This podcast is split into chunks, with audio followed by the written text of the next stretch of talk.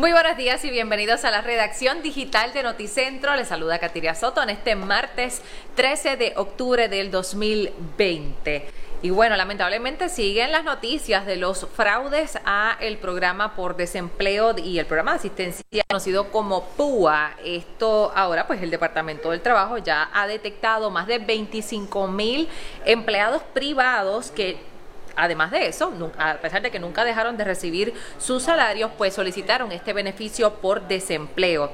Eh, hay algunas personas que solicitaron este dinero, que han devuelto eh, lo que recibieron, estos beneficios que recibieron y han dicho que la orientación que se dio al principio no era suficiente y que por eso pues ellos hicieron estas reclamaciones no de manera fraudulenta, sino por falta de orientación. Y es que como en algún punto se dijo, todos aquellos que tengan reducción de ingresos por COVID pueden cualificar para este tipo de ayudas, pues ese es el, argumento, ¿no? Que muchos de los que hicieron estas reclamaciones eh, pues entienden que, que se dio a esta confusión porque son empleados que quizás tienen sus empleos privados, pero tienen por otro lado ingresos en un segundo empleo. Así que aquellos que vieron quizás una reducción de ingresos en ese segundo empleo que tienen, además de, sus patronos normales, pues eh, es lo que ellos alegan, ¿no? Que esa ha sido la eh, confusión. Pero ya veremos qué investigan sobre esto.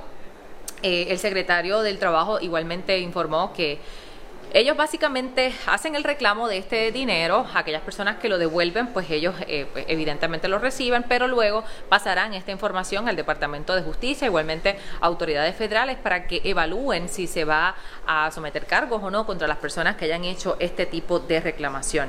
Y bueno, hablemos ahora del Departamento de Salud y lo que informan sobre los casos de coronavirus en la isla. Hoy se registraron tres nuevas muertes por COVID-19 eh, con estas muertes adicionales, las confirmadas ya suman unas 557 personas que lamentablemente han fallecido en Puerto Rico. Eh, de las muertes probables son unas 181 para un total de 738 fallecidos en la isla en medio de esta pandemia.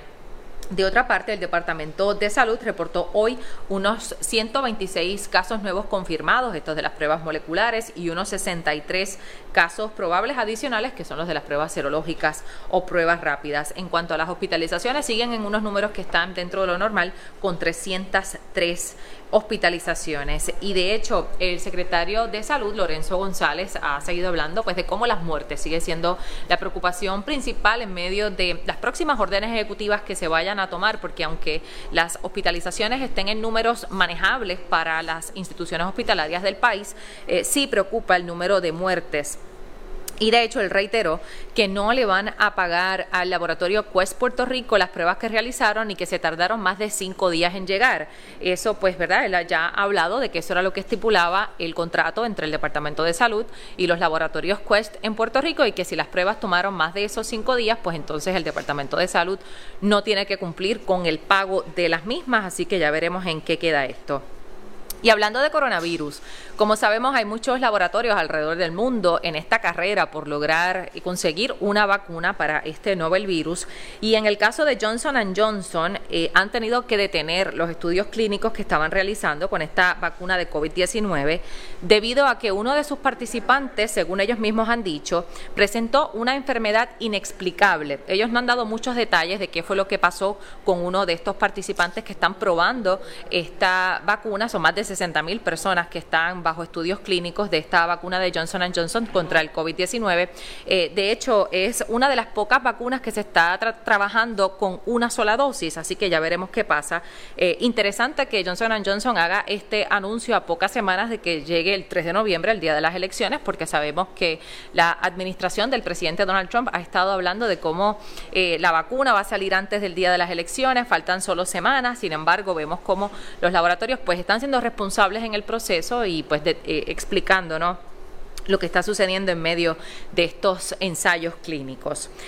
Bueno, vamos a cambiar de tema, vamos a hablar de lo que está pasando en los tribunales, esto en el ámbito federal. Hoy se realizó la vista preliminar contra el dueño de la compañía Yatea. Como saben, aquí precisamente en Noticentro les presentamos las expresiones de muchas jóvenes que a través de las redes sociales habían recibido acercamientos, eh, ¿verdad?, de, tipo de hostigamiento cibernético a menores de edad. Pues hoy se va a realizar esa vista preliminar a Jorge Marreiro Genera quien es el dueño de la empresa Yatea Puerto Rico. Eh, como saben, fue en mayo cuando le realizaron eh, pues un allanamiento en su casa y pues a raíz de la evidencia que se encontró ahí, las autoridades federales pues le radicaron cargos oficialmente al dueño de esta compañía.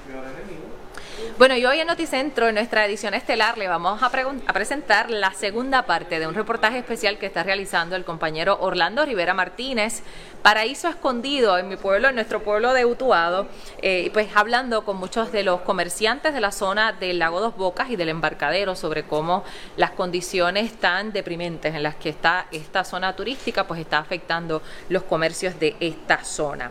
Bueno, en cuanto al tiempo, hemos tenido una mañana despejada, se esperan lluvias eh, al este y por supuesto lluvias en la tarde, como siempre, con esa combinación del calor y de la humedad.